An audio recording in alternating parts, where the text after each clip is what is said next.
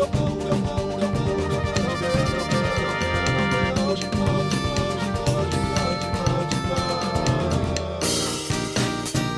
迎收听《谁来报数》，你的一望而目，我是小树。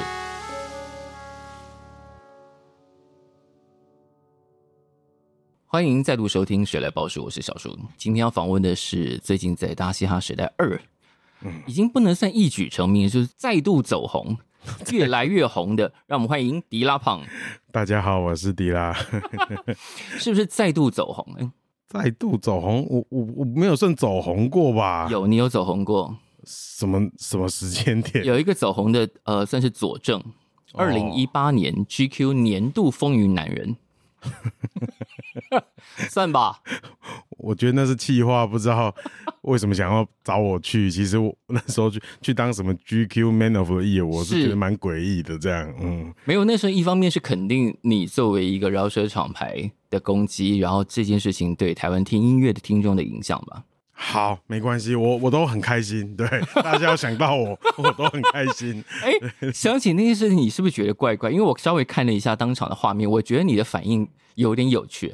你是说 Man of the Year 那个？那天看起来是两边人排排坐。哦，那天我超紧张，我跟你老看得出来，看得出来。我很少紧张，嗯，但是那个场合为什么很那个场合有点让你不自在？我觉得原因是因为我觉得去了一个那个 vibe 跟我完全不搭调的地方，是，所以对他们有点抱歉啊，但我不是那个意思。是是，是，现场我有听到，就是其他的入围者，嗯，有的我认识嘛，是，然后有一个很酷，他是建筑公司，是。然后他们就是有搞很酷的绿建筑啊什么那些，uh -huh. 我也是听得津津有味。嗯嗯。但是来宾啊，就是现场会他有个酒会嘛，会邀请，嗯，那算 KOL 吗？算是吧，算是对。就那些人的 vibe，我觉得就他们使用手机跟社群的娴熟度，精准到让我觉得有点害怕啊。就他们就是来采集蜂蜜，然后。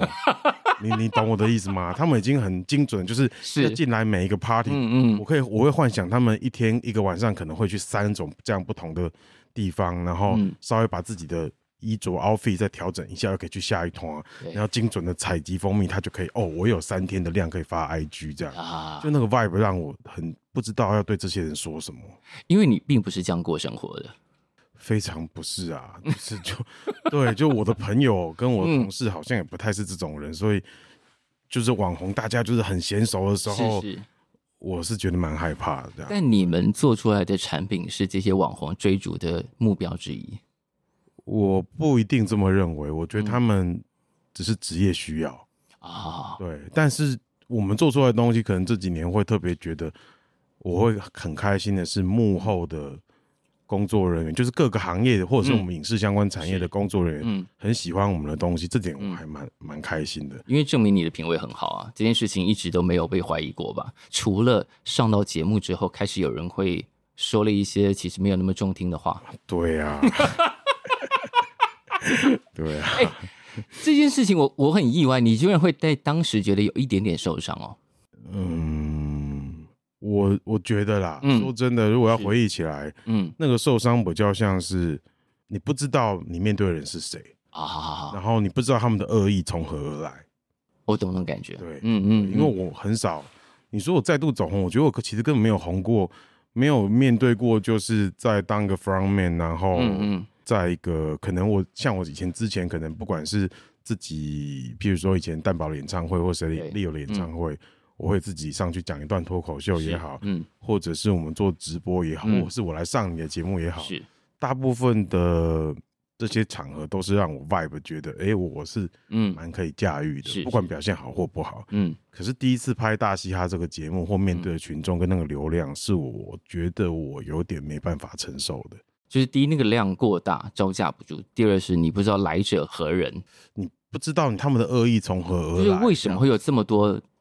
厌恶的，然后挑衅的情绪，这样，甚至你就会站在第三者的立场去看，说原来量大到一个程度，你所有的文青的想法都会真的再度会被打碎，所有人还是外形歧视，所有人还是就是会用他最浅薄的方式来想要侮辱一个在台上的人，嗯，让他得到下班之后的一点小宽慰，就那些恶意，我大概知道是从这里来的，但我非常不明白说为什么我要面对这些。可能我觉得那时候有一点这个，OK，觉得就是我又没有打算要再度走红一次，为什么我我我就是作为一个嘻哈厂牌的老板，对，这是我的工作，我平常就在跟这些才华合作，我今天就是上了这个台帮大家做我自己。的专业判断，因为譬如说，我觉得虽然不太可能是，但是如果说像一般的选秀节目，不管是《森林之王》什么这些，嗯，这种一般唱歌选秀节目找我去当评审，我百分之九十九会拒绝。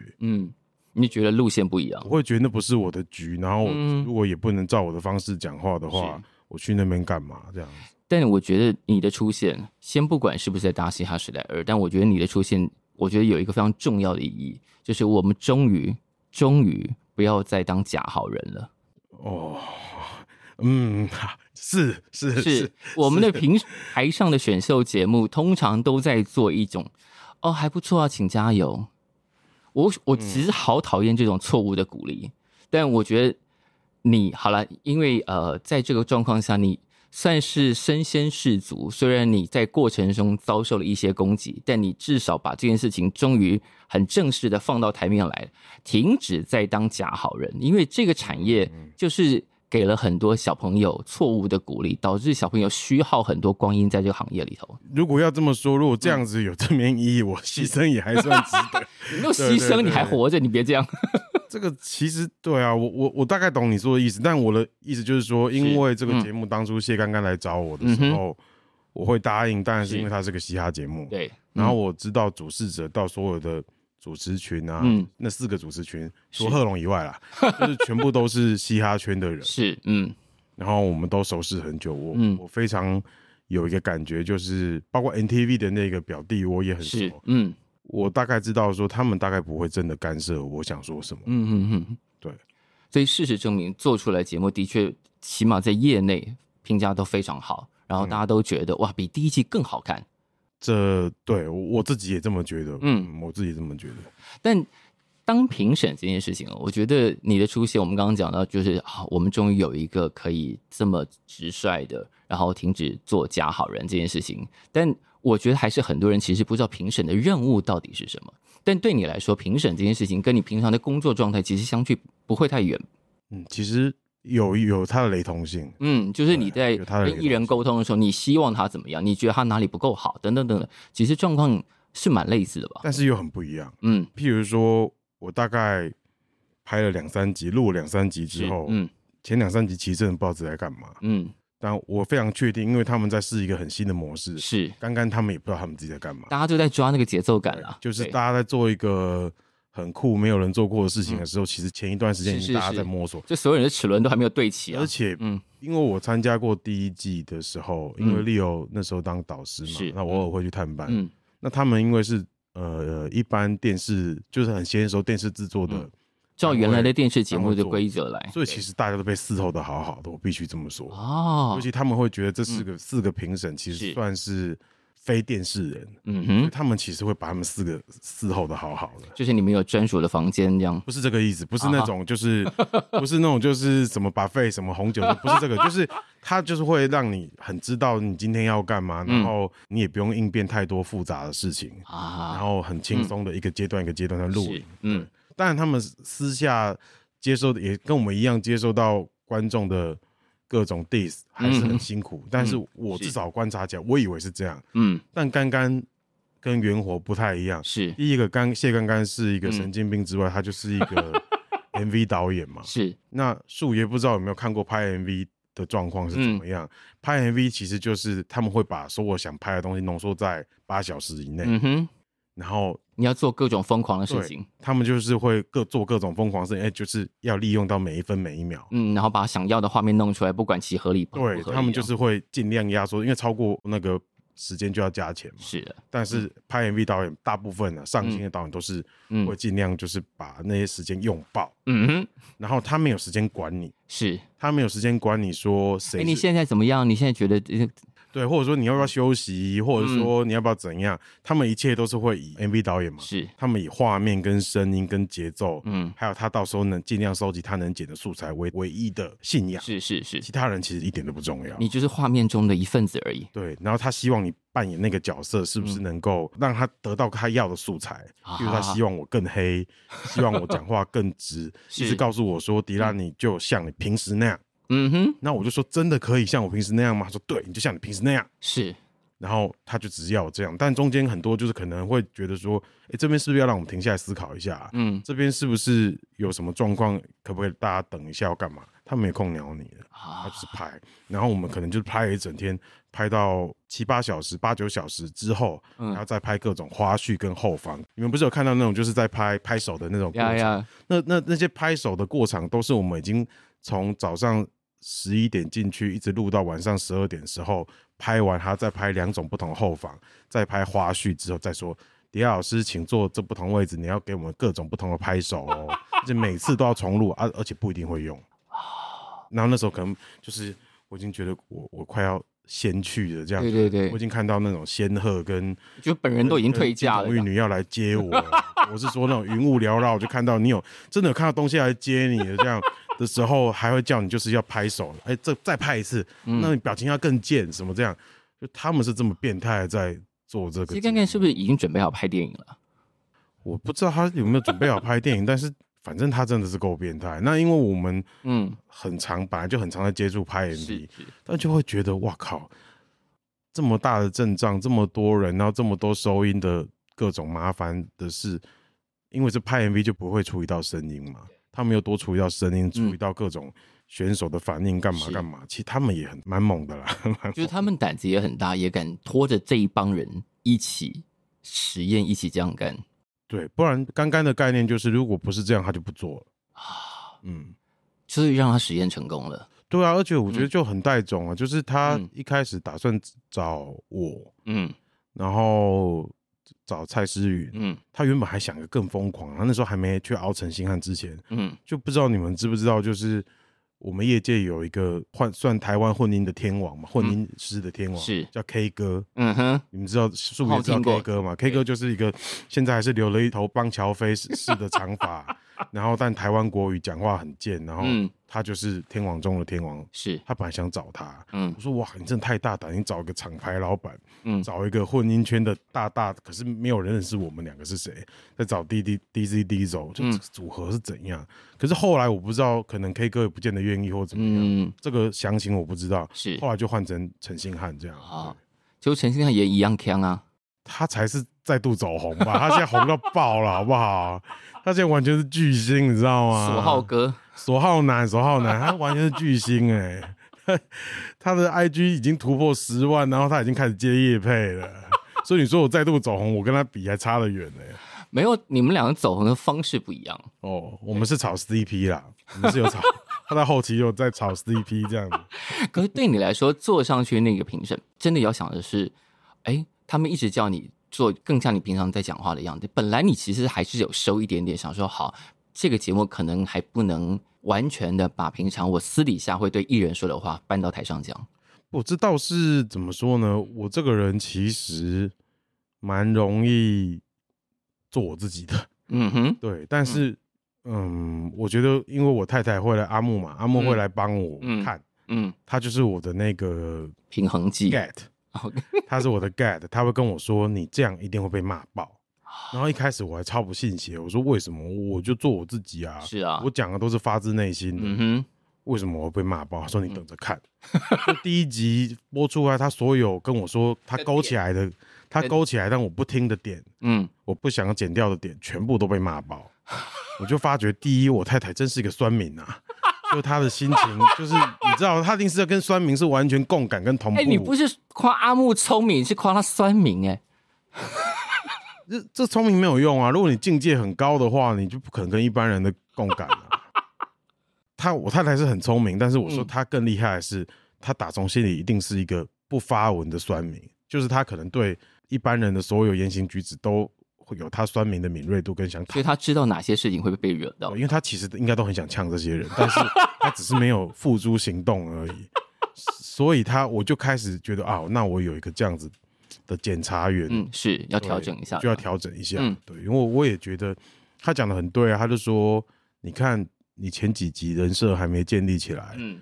这个节目如果有很多不认识你，根本不知道颜色是什么，或者不知道迪拉是谁的人，嗯，看到你的说法会一定会觉得你很讨厌。那如果你一开始就被很讨厌的话，那你之后讲什么可能都救不回来了。这样，那我就觉得他讲的有道理，是对，应该还是就要慢慢来，这样子要慢慢来。可是，一开始那些负面声量，主要是你自己会去寻吗？我不会，就是我看了第一集之后。我就不敢看了，然后就是由阿木帮我看。哦，对，其实真正跟过直播啊，嗯，就只有第一集跟最后一集，嗯嗯，有有勇气打开 YouTube 看直播。其他有时候像我假日，因为他们都是礼拜六晚上播嘛，电视上会播。那我家人看到我去，就会说：“哎，等一下，大虾时代要开播，我们打开来看。”嗯，我就会躲到房间里面去。对，我爸妈、我阿姨他们假日他们会一起打麻将啊，然后吃吃喝喝，然后我去找他，我就想说，嗯，我好不容易逃离这个，要来找你们 hang out 一下，family value 这样。对，结果你们一下，你们要打开来看，我就自己躲到房间里面玩滑手机这样子。因为这个节目播出之后，然后关于各种呃评论都有嘛，然后大家会开玩笑说，哇，迪拉会海巡。我想说，哇，如果他当时这样一直海巡下去，应该心里会很受伤嘛。可是我查了一下，发现，哎，海巡这个习惯你之前就有啦。我看到一一则发文，这而且是你自己发的哦。二零一五年，你海你不要这样笑。二零一五年我怎么样？你海巡了一下，因为那时候你说你爸靠北你，关于你这个人社会观感不佳这件事情。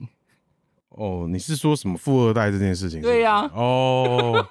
那个时候是我爸海巡，那个时候为那个时候为什么会去查这件事情？不是不是，我是我印象中是我爸海巡。我爸可能在二零一五的时候，他有点虽然他平时都很打压我的自尊，但是他可能自己偷偷觉得，哎，该不会这个人现在是有一点一方之霸，对名人了吧？嗯嗯嗯，他就想要 Google 看看，是就 Google 那不就是关键字出来？对。就是富二代，迪拉后面接的不是饶舌嘻哈，接的是富二代，有钱富二代。然后，然后有钱这样，那我爸就非常生气，说你平时到底 行为是怎么样，会被人这样被人家这么觉得？对。然后我就说啊，其实这不是在称赞你嘛，嗯哼，他们就在贬低我说我的钱不是我自己来的，然后是。你给我的那代表他们在称赞你是富一代啊，那你应该欣然接受啊。你爸有接受这个说法吗？没有，他就觉得我，因为他也知道我就风骚风骚，平时很爱买东西啊，是，我是一个物欲物欲横流的人嘛，嗯，然后他就觉得我这样子不太好，这样，但我就觉得我的物欲横流又不是为了炫富，是啊，我不会去买 GUCCI 买 LV，嗯嗯嗯，我是想买各种很宅我自己喜欢的东西，是，所以我也不觉得我的那个。我是觉得我买东西，我是真的喜欢那东西，我不是像那些不要再骂别人，对，就是有些人他是工作需要要买很多名牌来拍 IG 这样。你买那些给西或者是买料理的这些东西，有人嫌过你物欲横流哦？有啊，我太太也会说我这样子啊，说你这样子很不好啊。你说买那些做音乐的器材给西，然后来研究这件事情，就是叫我说叫我不要发，不要拍啊？对，哇，你会很难过吧？我不会很难过，我就说问他为什么，他就说因为不是每个人都像你这样想买这些东西就可以很轻易的买买入手，那你这么做可能会让跟你一样有这个想法人不开心，觉得你这频率也太高了吧？为什么你好像每个月都有在买新玩具这样？他就觉得这个心情可能。我要共感一下，我就想啊，对我他也是个酸民，所以所以就他这么想，代表千千万万的人这么想。欸、你今天变成是都在节目上酸阿木，你这样没有酸他是 他活得不耐烦了。酸民的心态，酸民的心态，我我也不是贬低他，我的意思是说，就是他还蛮可以帮我侦测，就是说，哦、是因为我这个人其实没有那么同理别人，嗯，必须老实说，是。那我跟他结婚六年，我有接地气一点，对，嗯哼。可是我很爱看你写那些，老实说。你说，你比方说你自己又买了一个，然后又开始研究这个，我就想哦，因为很少，至少我们成长过程中，我们自己碰到，你一定也碰过很多，就是做音乐的老板，嗯，通常后来就离音乐很远。对啊，因为就是要去做更有用的事情之类的。哇，你真的好会讲场面话。对啊，就是要去喝酒拉拉关系，然后瞧下一个案子。你平常有在做这件事情吗？我也有，拉拉我也有，我也有。但你同时还有在研究那些给戏啊？对啊，因为做这些事情，我也不是为了不要让我离音乐太远的，我纯粹觉得很舒压这样子啊。对，我纯粹觉得很舒压。所以现在还是有在买，只是没有那么。我包包里面全部都是这些东西，我都会把它带出门，就像那种小朋友会带芭比娃娃或火柴和汽车一样。我们等下来拍一下迪拉今天带了什么好了。好啊，我有大中小不同的包包，一般人也是这样嘛，应该都有不同的背包。嗯，然后我都会想好说，那我今天是带这个包包，我可以塞什么？然后我可能刚刚在坐计程车，在计程车上会拿出来玩了，出来玩。对对对。哦，因为我不想要滑手机啊。是，对啊。你的音乐梦一直没有停下来，对不对？这也不叫音乐梦，这就是好玩，就是觉得，因为这些东西是好玩。如果你想到说，那我要不要发个片？啊，那压力就大了。我想，那也不是说发片，是因为很多人可能会觉得，比方说你之前本来就有在做这些事情，哦，就混音啊，唱饶舌，对对对，本来就有在做这件事情，所以这个习惯一，即使你现在是一家厂牌的老板了，就是那个手啊跟嘴都没有停下来啊。就是它是好玩的事，我还是觉得做音乐是好玩的事，是就做音乐。我猜所有的音乐人应该想法都很类似，嗯，就在做的时候超好玩，是，但是一想到做出来之后的事情就超级不好玩。但你在这个状况下要怎么说服艺人赶快把东西交出来？我没办法说服他们，因为他们如果很快交出来东西不好听，那对我也是困扰啊。你通常会怎么直说吗？直说，比方说他们今天交来的东西你就是不满意。嗯，好像也是还蛮看每个人不同的个性，但我以前，嗯。当我以前可能十年前真的是一个蛮活在自我、嗯，自我价值的，反正我以前就是不怎么共感的时候啦，是是，是没有考虑到别人，我都是直说的啦，嗯，我就会直接说这个超屌，或是觉得这个真的还好。啊，对，但是现在可能会，现在可能会针对不同的合作对象有不同的说法，嗯，会，嗯、但是我我现在也都会很老实的说。我觉得跟合作对象，我都很老实的说，嗯，这样的东西是。我没有想要投很多钱，我可能会用这个方法说，我说我们说老实话，哦，OK，这样的东西，如果我不能说它好或不好，嗯，但是如果要判断，因为我现在都把合作的艺人说我们是一起合作的嘛，对，他们要投资也可以啊，是。不是说只有我一个人出钱嘛？对，嗯，我就会说这样的东西，你叫我全部出钱，我非常乐意，啊，甚至我还想加更多钱把它。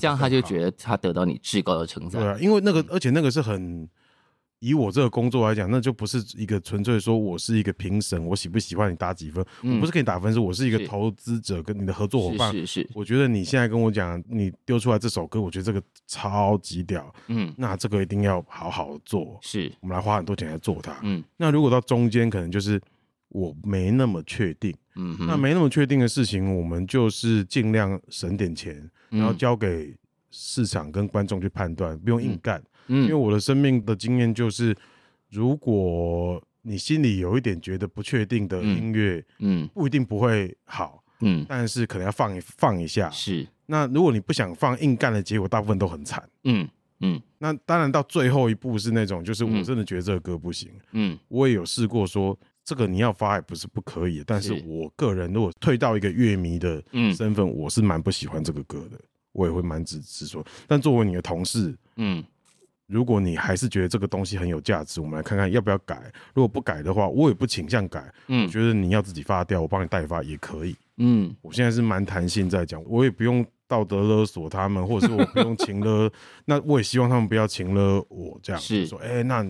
我们有签约啊，那我做你应该都要觉得很屌啊。他们也知道我不是这种人啊，哪有可能？有创作者会觉得我签了约，我每首歌交出去，老板都要觉得很屌。我觉得蛮多人会这么想的，他会觉得我们就是签这个合约，这个工作内容，然后我也替你挣了不少钱跟名誉。嗯、那我现在觉得很屌的东西，你不就应该要挺我吗？啊，我觉得其实不少人有这么想，不然就会回到一个，不然我签约干嘛？我自己做就好了，这样啊。也许不是每个人，我觉得是是是，有一部分人是这样想。嗯，所以，但是我觉得那互相双方都不太健康。是，对啊。嗯，我现在的心情都会比较倾向说，case by case 嘛。你这首歌做不好，又不代表你过去的你都被否定了。是，那对啊，那也有可能我会判断错。嗯，你认为这个值得重压，那你自己也有钱多出一点。嗯，那我趴在旁边，我我等于插花调整合作方式。对，我插花，我插插少一点，但是我还是会努力去用我的。我们到这个年纪，都多少有一些不用钱的社会资源嘛。是，嗯，我们还是尽量帮忙你这样子。对对，我现在是比较是这个心心情这样。就颜色走到这里，现在。对于这种经营的模式或经营的方法，已经比较松开了，就是没有一定要强求什么这样。对，以前可能比较觉得我们是一个帮派，然后一个 family，就是大家是要团结一心啊，啊，然后就是没有个人，然后大家都是为就是共荣共辱这样。那可能是我前十年、前十五年的感觉。什么时候发生变化了？变化。可能从 Misco 离开，然后到后面蛋堡离开，啊，我就开始觉得第一个，哇，这个人事已非的之后，你就觉得好像那时候你有到人事已非这种感觉，会会有点这样感觉，因为因为毕竟跟他们呃 Misco 还算是蛮短时间认识的，说实在，嗯，虽然我们那时候也都是什么都没有的时候一起认识，所以某种程度还算是。就是音乐路上的青梅竹马之一，就是一起打拼过的。对对对，嗯、然后蛋堡当然更别讲了，但是嗯，就会觉得哦，好像我小时候看到乡土剧，或者是说我看到我我到了这个年纪，看到爸爸妈妈、叔叔伯伯、阿姨，会产生各种就是小时候明明大家是过年大家都玩在一起，但现在哎，好像大家之间知道谁跟谁，好像因为某个。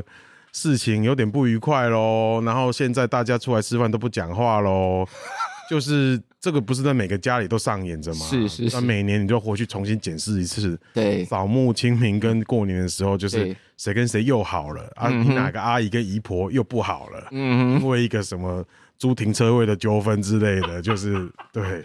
或者是什么某个人买了一台很大的洗碗机放到阿嬷的灶咖，所以导致阿嬷很不爽，就是这种事情，就是一直都有。你有这么多 detail，你家常常发生吗？每个人家里都有吧。我们家没有那么多细、哦。你们家没有这么多 drama。对对对，我觉得你们家族人比较多。我觉得你可能很小就见识过这件事情了。不止见识，公司同事也是一样啊。嗯、你看音乐圈，就是大家做那么久，就是有谁以前跟谁超好，嗯，现在你就看他们形同陌路。其实也看了很多，嗯，那。自己体验到，可能我现在四十几岁就会觉得、嗯、哦，然后再来就是后来合作的对象，包括 Leo 啊、嗯、Jerry 都小我很多嘛，啊，他们都还不到三十岁，会会有一种比较在照顾小朋友，而不是一起打拼的感觉。哦，那倒不是哎、欸，啊，就是我其实不太喜欢照顾人，这是我太太非常不谅解我的地方。不管作为丈夫或作为一个老板，我其实没有。什么照顾人的那个、哦？那我们先处理阿木这一题。他觉得你怎么样没照顾到他？虽然说他就可能会觉得，嗯，反正就是觉得我不贴心的。讲白了也不用讲那么多。哦、对我讲太多，他到时候说你又曲解我的话什么的。对，但是我想我是蛮不算贴心的一个。是是，对对。但你不算照顾艺人，他觉得你不够照顾艺人。我觉得我不叫不是照顾的概念呢、欸，嗯、是就是我好像就是觉得，因为我喜欢上你们的才华跟音乐跟。人是，所以那有点在有点在谈恋爱。那那个这比比这比照顾更浪漫呢、欸？算浪漫吧，就是我不是在想管理这个心情，是我就想的是我跟他们每个人有点在精神上的谈恋爱。嗯哼，因为他们丢出来的东西或他们表演的某个刹那，会让我重新就是哇起鸡皮疙瘩，觉得好赞哦。嗯，我就会很急着想要说哇。那我又想到什么好点子可以放在他们身上一起去做？嗯，对的，我倒不是去想想着说他们过得好不好啊，有没有去做储，有没有把钱放到储蓄型保险里面啊，有没有做房地产的规划什么？老板的确会管这些事情，老板是管管这个的，很多老板跟经纪人的最擅长的是做财务规划。他们的艺人常常在过一个时间之后就变得无聊了。哎、欸，这我不能这样说，我应该是说，我，我应该说，我觉得他们那样的服务算是一个艺人职涯本来就需要的。你看，我看很多美国的电影，什么运动经纪公司，那些经纪人好像都在干这个事、欸，哎，就是要帮他们的艺人做中长期的稳健财务规划，就是当他们的保姆，还有爸妈，还有投理财投资。对，因为就是就是伙伴关系嘛，嗯、有些人把这个事情做得蛮好的，是我反而觉得其实那样的关系，大部分我看来做得好的啦，是都还蛮长久的。因为那这就是你的人生伙伴。对，他们是人生伙伴，就是你，他可能就是什么新家干嘛，连一起都去看房子啊，第一起去买第一部车啊，什么这些的，就是他们互相的干儿子。对对，互相，然后过年都一起，然后会一起出国去滑雪什么这种。那我真的不是走这一套，你完全不来那一套，我完全不来这一套。但你的艺人们。那些跟你在精神恋爱上的艺人们出了危机，你心情是什么？出了什么？出了一些状况，出了一些让你必须要出来帮他们处理的一些公关危机的时候，嗯，一开始一定会觉得有点讨厌，嗯，因为我觉得讨厌的就是就是觉得说这又不是跟音乐有关的事情，嗯哼，嗯，然后第二个就会觉得说好没关系，因为我毕竟年纪大了，嗯，那有也是有一些人脉跟社会资源是。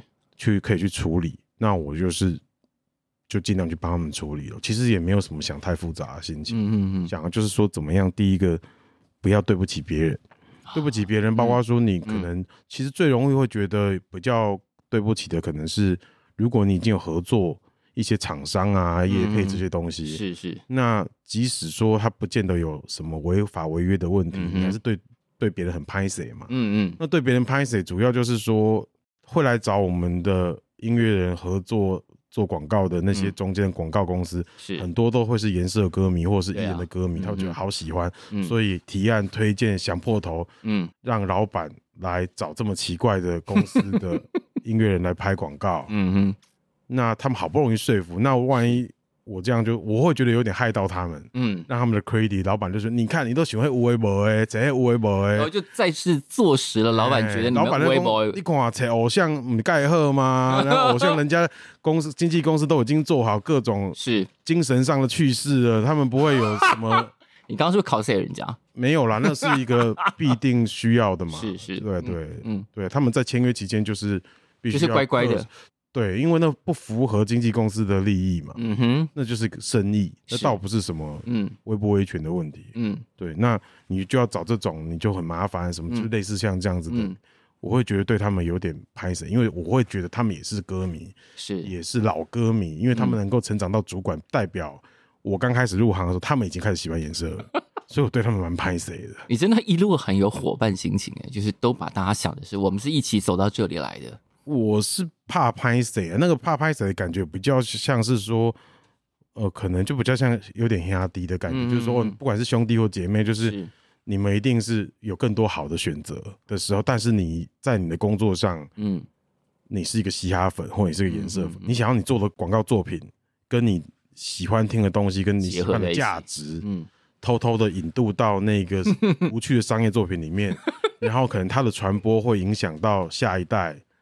那是我想很多是有音乐魂的公关公司的企划一直想干的事，就偷偷把东西摆进去。嗯，那我都很乐意跟他们合作跟配合。嗯，对，那我可以感觉到了，因为可能像我现在三四十岁，这几年来找我们的广告公司，我就猜我大部分都知道他们都是颜色歌迷，而且不会搞不清楚状况。嗯，那可能是十年前。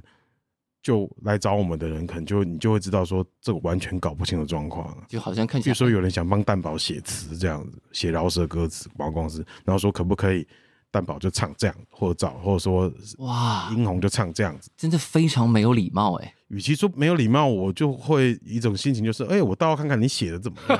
就他真的有写来吗？有啊，能用吗？你觉得呢？对啊。我就会说这个好像已经到，他说你们可不可以修改啊？也是很客气，但我就会说这个已经到没有修改的可能性了。就是对，那我们大部分都会蛮直接说啊，这就是要不你要找我们，就是我们重写，是对。然后你们的工作本来就是你要找创作歌手，就是你要怎么样两边沟通，又符合甲方的利益，又符合我们的利益，不然你们干嘛？你们凭什么赚钱？我会蛮直接讲，是是是是。对啊，这样也好，是就样就很轻松嘛，嗯、就是就是我们一定是觉得你们这个品牌也还不错，是，所以你们来找我们合作，那费用也很好，那我们就来做，嗯、是，那费用可以谈，是，但是你什么都要甲方爸爸说什么要来压我，嗯、那你要不就去找别人，对，要不就是那你这赚什么？对啊，那么好赚，而且让大家各自做各自专业的事情嘛。对啊，就是你干好你的，大家都不要互相情勒这样。但这几年比较不会有这个感觉，就会觉得哇，大家来都很懂。对，我觉得一方面产业也进步了啦，二方面是大家因为你们的，虽然你可能心里还会觉得这是一个奇奇怪怪的厂牌，但我觉得它对于整个，特别是这二十年听音乐的小孩子来说，真的影响非常重大。就那个位置其实是毋庸置疑的啦。嗯，谢谢谢你的赞美，我觉得是这样的、啊。那我嗯，对，我也觉得能够持续做下去蛮不错的。然后也觉得，因为我常常也都会在一些聊天或一些什么讲座啊，嗯、我最后都会觉得说，我希望大家都会想说，我要当 beat maker，当饶舌歌手。嗯，可是最后可能只有百分之一的人有办法做到嘛。可是我都希望你们还是这样子努力过之后，对，你们去做各行各业，你们就会用这一个感觉跟这个精神。你们会帮到很多其他的饶舌歌手，是啊，就算是一个超懂 hip hop 的嗯灯光师，是绝对可以超级帮到。是啊，我觉得其实音乐里头有很多人都会觉得说啊，去了这么多人，结果只有百分之一或者更少的人成名。可是说，可是你有更多多了很多懂得听的人，这更重要吧？超级重要的。对啊，如果大家都不懂听这件事情，我们讲半天都不会有用啊。嗯，我我觉得是这样子。对。不过你前一阵子提出一个呃一个讨论，我觉得倒是蛮有趣的。嗯。你的那个说法看起来有点吓人，叫做“文青终结理论”。你说说，我有点忘了呢。我说我说了什么？你你你帮我复述一下。就是 你觉得颜色的出现代表了台湾的嘻哈在有一点点稍微精致化的一条路上是推了一把，然后对于文青来说，这可能也是他们在美学上比较能够跨进去的饶舌领域。但饶舌本来就有比较直率，或者是更直接的。粗暴的啊，粗暴很好，粗暴本来就我觉得粗暴很好。对，我觉得粗暴就是这个有点像是在讨论这个类种的世生化，以及它离开原来的那个原生样貌的一种讨论。我觉得蛮有趣的啊，你而且是你自己讲出来的。我在哪里讲的？我自己都忘了。在某一个访问里头。但你现在我们来讨论这个事情的时候，特别因为大西它时代走到第二季了，嗯，所以。在这个热度上，我觉得去讨论这个其实其实蛮有意义的。好啊，你问，你觉得颜色代表了一种精致化的过程吗？也不能说颜色代表个精致化过程，应该是说你再怎么样想要做自己的内容，嗯，建立自己的品牌。如果你前面什么都没有的话，是，如果你嗅觉敏锐的人，你一定得要看一下现在舞台上在流行什么，是。然后你要选择要跟他对坐，还是选择就是跟着他？嗯、是。对，嗯，我觉得啦，嗯，那你说，我只记得，因为我可能在很多访谈都会讲说，当初我也遇到了蛋宝，他也做了很 chill、很软，甚至那时候还没有 low-fi 这个名词，嗯嗯，一切都走得很前面。对，那时候就是 Lomo 就 Lo-Fi 摄影嘛，对对，是，是。那个对那个那个时代，我自己也是文青啊，那时候我觉得文青很棒啊，嗯、是。然后就在那个时刻觉得，那我们推出这样的 hip hop，嗯，是不是大家会觉得很有意思？是，我觉得主要只是说这个潮流，就是台面上大家的 stereotype 是热狗跟大鸡那样，就是很凶，是，然后骂主流骂什么骂。那另外一方面会不会有像蛋堡这样子的？嗯，那我觉得很多人就会觉得啊，那好。第一个讨巧，第二个只要有对做有比较，嗯，我觉得是容易凸显出来，嗯，因为这些东西也是为了你看当初要来上你们的节目啊，去 去上广播干嘛什么？你看如果来说哦，我是的，大家好，他是蛋宝，然后他的饶舌写的很有趣，很有意思，是。结束，那没什么好讲。我那时候就讲说什么，嗯，我就记记得封面的文案，我就写，嗯，如果。热狗是张飞的话，嗯，蛋宝就是饶舌的小哥费玉清嘛，嗯，就我那时候就想这些有的没的来想，你从一开始就是文案王啊，对，就是不要讲文案王啊，反正就是我就要想这些有的没的，才可以让 跟大家介绍说，是。hip hop 是在干嘛的，或蛋堡在干嘛，你很容易，即便它不完全为真，嗯，但是是。不管是被讲的人跟听的人都有至少很快抓到一个百分之七十是是模糊的概念，我觉得这超重要，是。对，所以我让你说文青时代结束，我是觉得本来品味跟流行，它就是应该这样讲。我觉得当年的文青，从包括简单生活节这一整件事情，然后聂永真国师，嗯，这一切的事情，就是他已经走了十五年以上了，将近二十年。是对，那就像我们可能会去看。譬如说去逛日本的街道，是因为觉得每件事情都非常 organized，美学非常一致。对，那他们也是经过多年的改变嘛，所以你会觉得哇，为什么他们连一个随便的一个小学的传单都做的这么这么好看，嗯，那我觉得台湾已经花了十几年，把文青所讲究的这一切设计感啊这些，慢慢全部都渗到就内化了，内化了，嗯，那所以那个东西一旦内化到一个百分之八十九十状况，它就开始无聊了，嗯，因为每个人都有嘛，对啊，甚至这现在二十岁以下出生的小孩，他不知道什么叫做。很可怕的公家机关的美学啊，嗯哼，好，嗯，那这个时候你把很可怕的公家机关的美学拿回来做成唱片封面就超帅，是，所以你懂我的对，然后因为那个超帅就会变成是像我们这一代有记忆说，哇，以前的公家机关的海报美学很可怕，是。但重新拿出来的时候，对我们来说，它有一种喜感，它是有一种喜感，就觉得哇靠，对，以前就是这样子，而且那个很爆炸。对，然后对于现在年轻人，也会觉得说哇，这个怎么这么拼贴，这么猛啊？这个这么太太，就既有民音的要素，然后又有各种对，所以我觉得这个时代就是可能不用说这个时代，五年前就开始吧各种拼贴、爆炸，然后各种民音，各种对于就是过去台湾丑的东西的挪用，嗯。或重新发明，对，嗯、那那就以前我们觉得丑东西重新被挪用发明，对对，二创三创，嗯、我觉得是这三五年的主轴嘛，嗯嗯嗯，嗯。所以文青的确慢慢的变成是中老年人的休闲 品味这样子，我不是说已死啊，意思是这样子，就是对对对，我觉得这样蛮有趣的啊，特别在大西洋时代二将出现之后，然后算是第一把几个有意思的新人放到台面上去了。二也有点像是为这个大概这个十几二十年来的音乐上或者是唱片上的美学做了一个整理。嗯嗯，好，我们可以开始期待下个时代或下个阶段可能要发生什么事情这样。对啊，嗯嗯嗯嗯。那在这一届的选手的里头，你当然自己，比方说你有保了什么人，看好什么人，哈，但整体来说，你有觉得？跟你以前在刚刚开始的时候，现在看到这些在做饶舌的小朋友们，心态上或者是功力上或者方向上，跟那个时代见到的有什么不一样吗？嗯，我觉得差别最大的倒不是技巧这些的，嗯、可是如果先从技巧面来讲，嗯、我第一个觉得现代的饶舌歌手真的都蛮会唱歌的。我也觉得，就是现在好像又饶又唱是一个很必备的功夫的感觉，就像在我小时候了。嗯那时候一开始听乐团的时候，嗯、尤其台湾的，就会觉得好像台湾的乐团主唱也不见得一定要很会唱歌。我常常讲这句话，我觉得大家麻烦去练一下唱歌。就但是以前不用嘛，就是我们刚开始玩，而且我们也不觉得那个讨厌啊。以前就觉得是，一种风格跟态度，很帅这样子。就是那个甚至是一种对主流的反讽嘛。你们在那 R&B 转个半天，我就是直爽干，我还破音，我就超帅。就那时候你是会被那个东西吸引的，然后可能大家的鼓都打得超。不要讲烂了，就是松散，嗯哼，然后效果器也都乱弄，可是你就是觉得那个样很棒，很朋克，对，对，然后 hip hop 也有经过那样子的时候了，嗯，那我们以前当然会觉得我们大部分的人唱歌也都唱的不怎么样，嗯，甚至像热狗也会唱一些 R&B，那其实在反讽嘛，就觉得好玩，对对，然后我们偶尔会唱一点副歌，觉得说能听，pitch 大概有准就过了。对，就觉得 OK，因为我觉得饶舌歌手唱歌又不用多好听，反而就如果一个饶舌歌手，你副歌突然唱的就是超级厉害，很尴尬。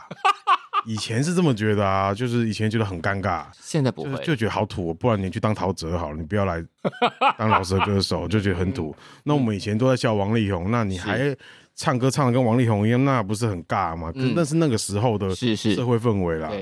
那现在我觉得不一样了。对，第一个他们是 Auto Tune 世代长大的小孩嘛，是，嗯，那他们后来彼此同才之中也会发现说，你要挂 Auto Tune，你不会唱歌，其实蛮蛮悲惨的。对，因为如果不会唱歌，Auto Tune 就会更难听啊。对，就会听起来就是莫名其妙。对，所以他们光是他们自己年轻人同才一定会分别分出你会不会用 Auto Tune，嗯哼，你适不适合。然后另外一个就是因为这个。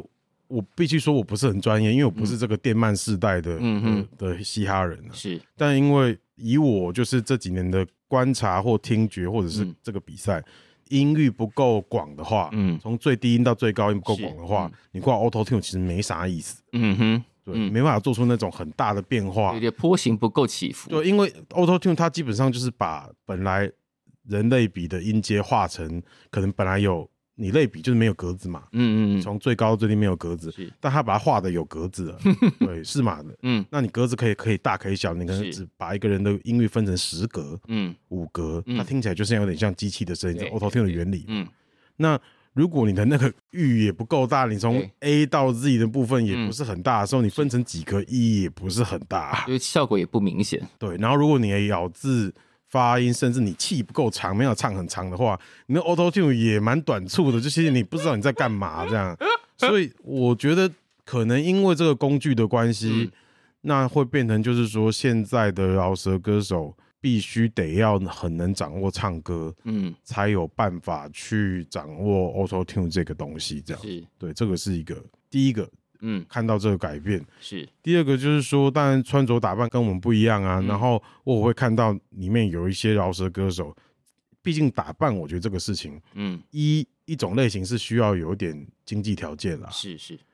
然后，然后像 Rex 这个歌歌手，因为他家就是应该是跟我一样，Google Rex 会富二代什么之类这种，对，可能有这个状况。然后，所以他每一集从第一集到第十三集的打扮，嗯。Outfit 没有重复过之外，嗯，不能说都很贵啦，就是你看，那就是一个可能一般就是还算红的饶舌歌手也没办法这样搞，嗯哼，那表示他他是有点底子的，有底子，他懂打扮，也有钱，他才十八十九岁，他可以懂得这样打扮，那那打扮都是舞台装哦，不是那种，嗯，是舞台的 outfit，不是平时可以出去买咸酥鸡的那种 outfit 哦。哎，但你知道，在那个。各种关于你的评论里头，也有人问到说：“哎、欸，迪拉穿的衣服都好好看，哪里？真的假的？你没有寻到这一条吗？”我哇，那你麻烦截图给我，我，我截给我截给你，自爽一下，我截给你。好好好好好，对，哦哦，好哇，开心哎，开心开心了吗？也是有人看到我的努力的，是不是？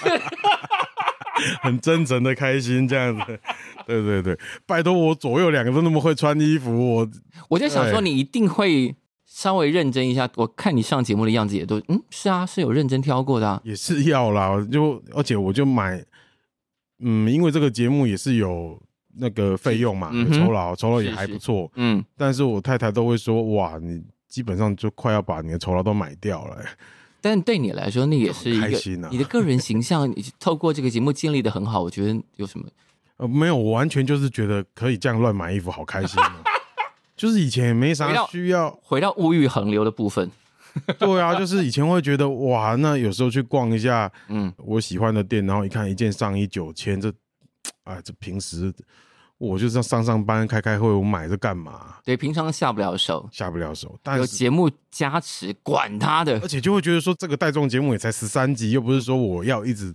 对。每天每个礼拜都要上镜，那你都穿很贵，就是有点怪。嗯，十三集我就想说，那我起码可以分配嗯。多少预算，每一集要多少买几个单品这样搭着，对，然后都可以买新鞋，我都觉得好开心这样。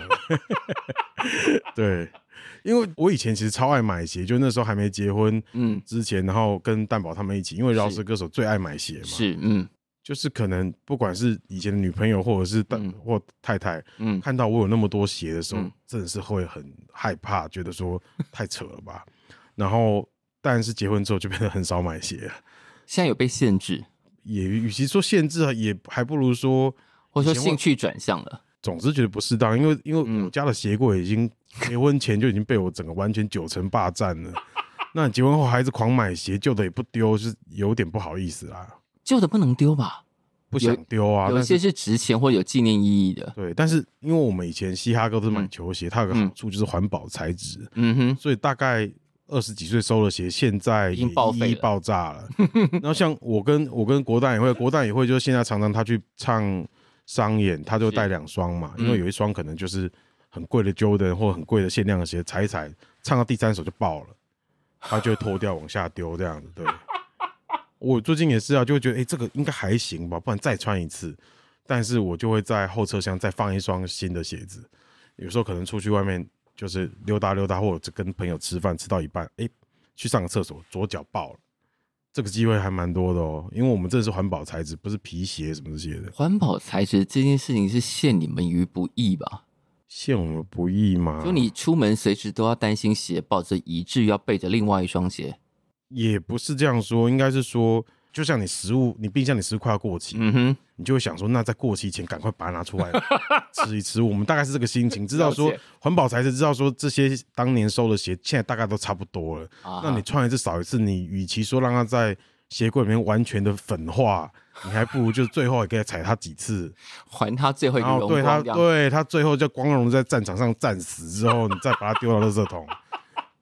好一点吧，也算是对他的一个尊重啊。他当年买也是那些鞋，可能很多都是当年好不容易各透过各种管道收到，嗯、是。然后如果他没坏的话，可能都是十倍价值的，是是。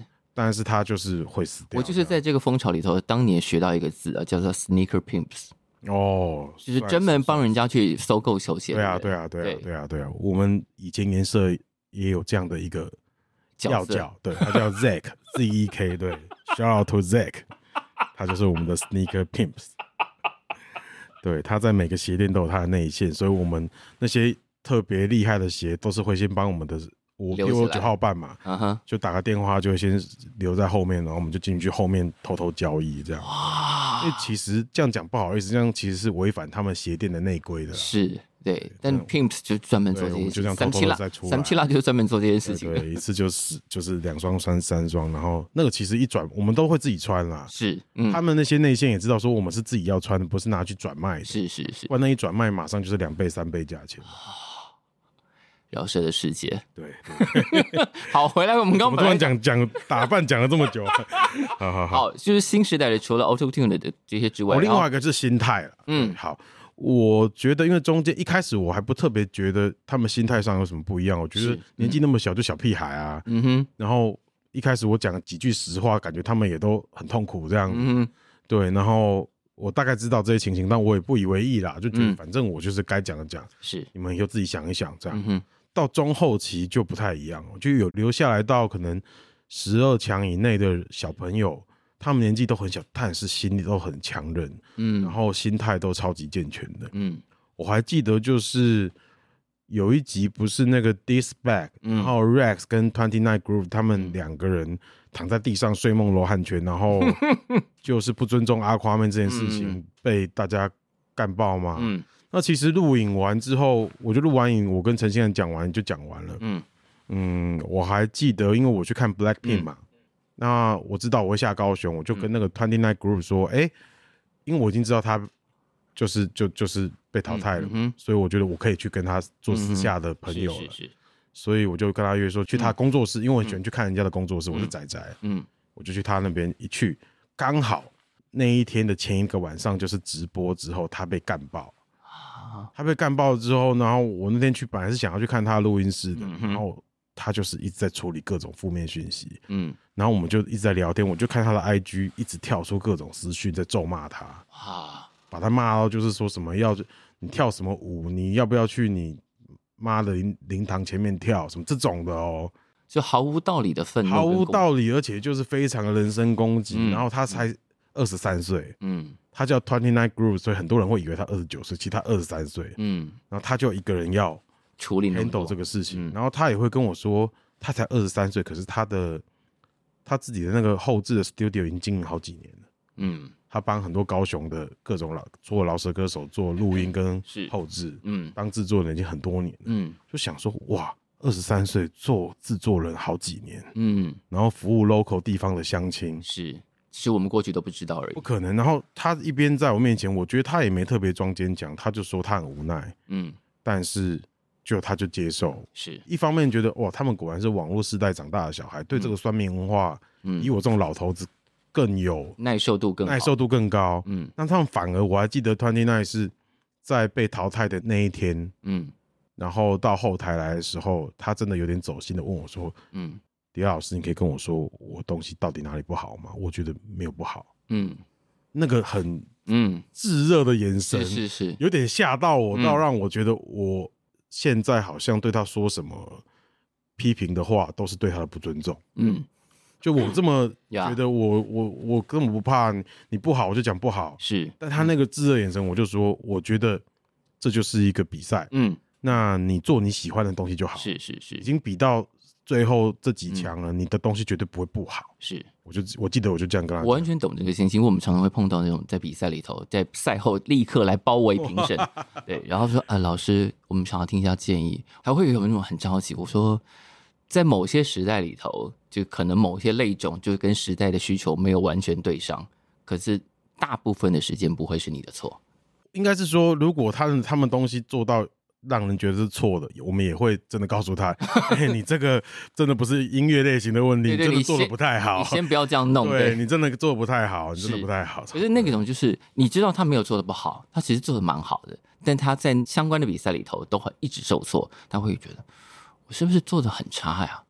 嗯，嗯会遇到，对，然后我也会遇到有人丢 demo 啊什么，嗯、这个你也应该很常遇到，然后私讯啊说。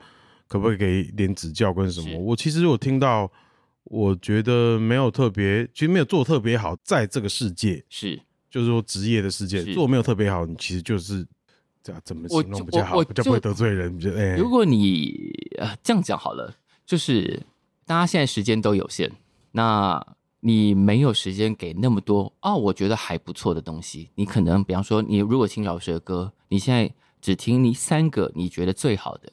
你听，比方说 City Pop，你听两个你觉得最好的，你大部分在各种类型里头，你都只能选前几名，因为你没有那么多时间。嗯，没错。对，那如果你是这个类型中还可以的，我觉得大家听到你的几率会低很多，或者是只听了一遍。对啊，或者是如果尤其在没有现场的状态状态之下，是，我就是说你换成你自己是听众，你会听那么多，你觉得还可以的吗？不太会了，不太会。那。那个道理应该很明白了，尤其是现在网络时代，不是说像你说小吃或卤肉饭，你会吃你家里附近的，因为方便嘛，因为方便，因为打开到处都是全世界的人跟你在同一条线上。对，然后你看 Uber E 也打破了这件事情，就是你开始会点到我。平时你可能觉得很麻烦去买那个卤肉饭，可是你点两下，嗯，他就来了，他就来。平时车程三十分钟，你绝对不会去那边吃那碗卤肉饭，哎，他比你家附近那家更好吃，是，所以你家附近那家就完了。嗯哼，所以串流时代这个扁平化本来就把大家搞得很惨。是是是，对，我们终于可以慢慢进入那个在比赛中不要做假好人这个时代了。我觉得这个时代意义非常重要。嗯嗯，不要再给大家错误的鼓励，因为。当时说啊，他还是新人。我说，就算从练习生开始，其实你如果一路都要走到目前，你上了台之后的批评声不会比较少。你早一点习惯这件事情反而比较好。我我都这样譬喻，我觉得你讲这个是最有趣的是，大家问我《大嘻哈时代二》跟其他的选秀节目，甚至跟对岸的嗯饶舌节目有说唱节目，那有什么不同？嗯，我就说，其实根本不用解释太多，你不要讲这些规格什么的那些东西是。光是选手的态度，嗯，评审的态度，是。我们说的话，嗯，比较真，这件事情好像毋庸置疑。是啊，那在这个情况之下，他就像是你 A 片看过高清无码的，你要再回去看有码或的东西，确定你要举这个当例子？对啊，因为你一定会 会变成你看选秀节目，就会分成三种，像我们这个节目算是接近高清无码的，只是有经过剪接过。然后现场当然更暴力、更可怕。嗯，那你也看过某一种节目，它可能就是接近，它可能就是有码的。是，那你也看过有些节目是像韩国三级片那样是借位的。哦，那种我没看过了。有有，就是他们是借位，因为那都是大明星演的。是是是是，大明星演的，虽然他可能会露一下对奶头之类的，怎么样不可能真枪实弹。但基本上他们就是借位，所以你看过，我觉得人就是人就是。你就是会追求比较真实的东西啊！哦，没有，有人想要看那种你好我好大家好的那种假节目啊？我觉得那是没得比较，没得选择啊。如果都看过之后，嗯，我不觉得。对，你看你这次这个大家二的破圈，是、嗯、连我房东都跟我比赞。我昨天骑脚踏车去，我房东已经七十几岁了，他哇，连他都看到，他跟我说：“哎、欸，加油加油！”我说：“我已经拍完了了，不用加油。”对对对对，然后我就想说：“哦。”我你懂我的意思，他们也不会，而且台湾社会已经进步到说，即使知道他们讲脏话被逼什么这些的，嗯、这些年纪大的人可能会觉得有点怪怪的，嗯、可他可以接受，是。因为这个社会。进步的社会不是我们大家想到一样，而是对对于觉得你觉得有点怪怪的东西，其实你可以接受。对，那你愿意去看它让你更快乐的事情，那我们就可以把那个界限再稍微推开一点，对，一点点的。我妈也问我，我妈问我说：“哎、欸，那个马克啊，嗯，他为什么要一直强调他自己是更生人呢、啊？”嗯，我就说。你不能说他一直强调，就是他、嗯、他至少他大家在开他玩笑，他才开始。嗯，那你就想说，那不是很棒吗？跟生人就是，嗯，他出来他就不要受歧视啊。是是，是。那他愿意把他出来这些事情讲一讲，大家社会也接受，看完这节目也接受，那跟生人的社会地位不就？而且如果我们越常讲，你如果听久了觉得没有那么觉得危险，或听起来有点异样，那他的目的就达到了嘛？对，而且至少他是用用一个幽默的方式来处理这个问题，嗯，而不是。说像可能像美国可能就有点矫枉过正，他们就是变成你饶舌歌手不开个两枪，嗯，你不关个几次，你就没办法当个饶舌歌手。现在真的有点变态，我觉得取得取得那种某种认证，我不是说全部了，但是现在某某些美国的主流饶舌歌手，嗯，还要得要加入帮派或干嘛才能够，我觉得这个事情是有点矫枉过正了。对，好，关于大嘻哈时代留下了。各种各种，我觉得是各种不同的影响，然后在迪拉身上产生的一些效应，我觉得都非常有趣。然后接下来，当然我们本来在这个时段，我会想要问说，迪拉那在颜社在二零二三年在下半年会有什么计划？但在问这个之前，我就因为我在查资料嘛，就顺便查到一个是你们去年征才的广告。好。这个我觉得很有趣，里面有讲到几个条件的要求，比方说这个专案企划的条件是要文字能力佳，是文案高手更棒啊！你就本身就是文案高手啦，因为因为这样子的话，就我不就不会改啊。哦，对啊，我就就不用改啊，总不能每一个都我自己写，那也太累了。你现在是什么样的状况下是自己写，什么样的状况下是同事写？嗯，分成我觉得，嗯，第一个是我有没有感觉的啊，然后再来再分重不重要的。OK，是，所以公司里面的文案也会分成我主动就说，一开始我就说这个我要写啊，那也会有同事来说，哎、欸，迪拉，你这个你可不可以写？大概就这样这两个状况而已，其实也没多复杂。对，新新人要加入颜色，通常的基本条件是什么？我其实现在也没想那么复杂，因为我觉得这个行业，嗯，这样说好，就大家能够好好的做事情，然后也算聪明，然后愿意在这么薪水不是太高的产业，嗯，嗯，因为你的。一些热情跟梦想，愿意多陪我们一阵，我已经很感激了。我说真的，哇，愿意陪你们一阵，这话。对啊，对啊，就就真的是陪你一阵，因为我们很多同事来来去去，嗯、然后我自己觉得，我虽然不是什么成功的经营者或组织者，但至少有蛮令我感动的事情，是我们有时候要包货嘛，譬如说什么要出货啊，嗯嗯嗯国诞的的 CD 几千张要出货，嗯、那我们只要。群主扣一扣，以前那些已经离职的旧同事会会回来帮忙。哇！然后当然我们有付时薪呐，就是付了时薪，然后大家回来帮忙，然后大家就在一起，好像回到什么清明节或者是端午节，大家一起包粽子那种感觉，就是在做小手工，然后我就叫一些吃的，大家来吃吃喝喝。大家都愿意回来，你为什么会？你不能讲成过年，为什么是清明节啊？不是清明节啊，端午节包肉粽，或者是说你说清明节包春卷嘛？嗯，对对是，就是大家会坐在同一桌，然后好久没看到这些同事，然后大家就聊聊近况啊，然后讲讲乐色话，然后再叫点东西来吃，嗯，就觉得哦，我我后来有时候会对同事离想离开或者做别的人生选择感到悲伤，可是后来我就会觉得，那除非他们都不想要见到我们啊。啊，不然的话，他们就是他们的人生选择。然后我们这一行，说真的，讲实在也没什么利润啊。然后他们如果我都喜喜欢的是，嗯，有一定能力跟聪明的孩子，讲实在，他们都只是为了要赚钱，嗯，绝对有 更好的太多太多更好的选择。是对，但他们愿意把他们人生中的一段交给，对，有一段交给我，然后是啊，我就觉得已经蛮开心的了。是啊，对啊，而且你不是还会煮员工餐？你员工餐 PO 在脸书上的，看起来都很豪华。嗯，不豪华就不会 po，这也是一种招揽的伎俩。对对对对，现在还会做，还是会做啊？因为煮东西煮大份一点就是比较好吃啊。你现在的频率是是看心情吗？还是每周有固定日期？没有固定日期，就是看心情。有时候我想煮菜，我就会去菜市场买菜，再去公司，然后就开始煮。有时候他们会困扰，因为有时候煮的菜，啊，油烟比较大，嗯，那我们的那个抽风系统也没到那么好，他们有时候就会不太高兴，这样。就看到那种同事脸很臭，跑去开门开窗，就知道啊，完了，今天这个。像我上次有一次买到那个新鲜的虱目鱼啊，还、嗯、有老板居然有卖鱼肠，我想哇，这个鱼肠我一定要买来炸一下。那个炸鱼肠的味道真是有够臭，同事真的一定是超不爽的。但有的吃还咸哦，不是那个，因为大家工作空间嘛，是就是你看你在这个地方这么清新，旁边有人开个小灶在炸鱼肠，你觉得你会你会不爽？一定会不爽的啊。对我，我有时候还是会有点天真啊。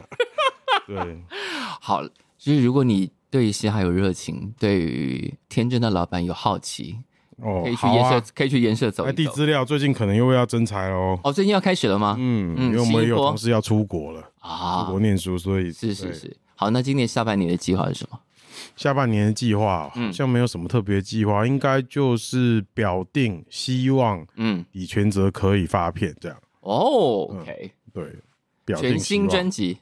对，但是 Who knows？你知道这种 艺术家不能催。我已经跟他瞧了几首歌了，有听到一个，至少有听到一个影子了。对，你听到一个感觉了。是是是。然后我们两个常常会进行各种对话跟思辨嘛。嗯。我有时候就会跟他半开玩笑说：“哎、欸，啊你最近接那么多制作案跟编曲，嗯，你不要把你的招都用掉了。”然后他就会。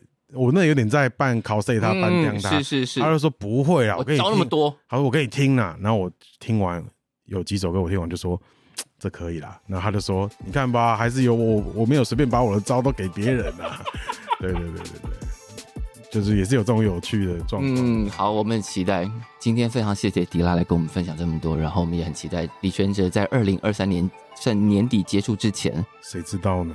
大家先不要期待好了，我觉得这种事情太难说了。不管我们要先讲，反正就是今年结束之前，李权哲要交出全新的专辑。我也个人非常希望了。好的，好，谢谢迪拉。嗯，好，谢谢小树邀请。感